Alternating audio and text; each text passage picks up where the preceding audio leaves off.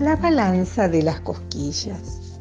Cierto día en la selva apareció una balanza, de esas que se utilizan para medir el peso. Los animales jugaron con ella durante algún tiempo, hasta que un papagayo que había escapado de un zoológico les explicó cómo funcionaba. Y todos por turno fueron pesándose. Al principio todo era un juego cada animal veía cuánto engordaba o adelgazaba cada día, pero pronto muchos comenzaron a obsesionarse con su peso y cada mañana lo primero que hacían era correr a la balanza, pesarse y poner muy mala cara el resto del día.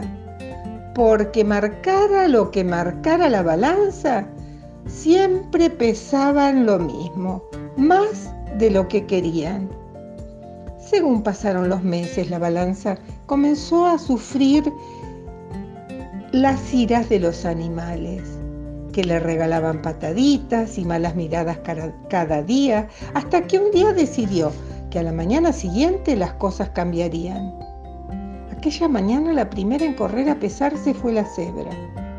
Pero en cuanto se subió a la balanza, ésta comenzó a hacerle cosquillas en sus pezuñas descalzas pronto encontró el punto justo y la cebra no dejó de reír a carcajadas.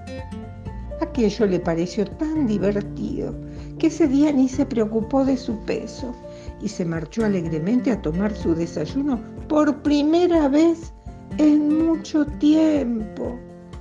Lo mismo ocurrió con cuantos fueron a pesarse ese día, y el siguiente y el siguiente de forma que en poco tiempo nadie estaba ya preocupado por su peso, sino por comentar lo divertidas y simpáticas que eran la balanza y sus cosquillas.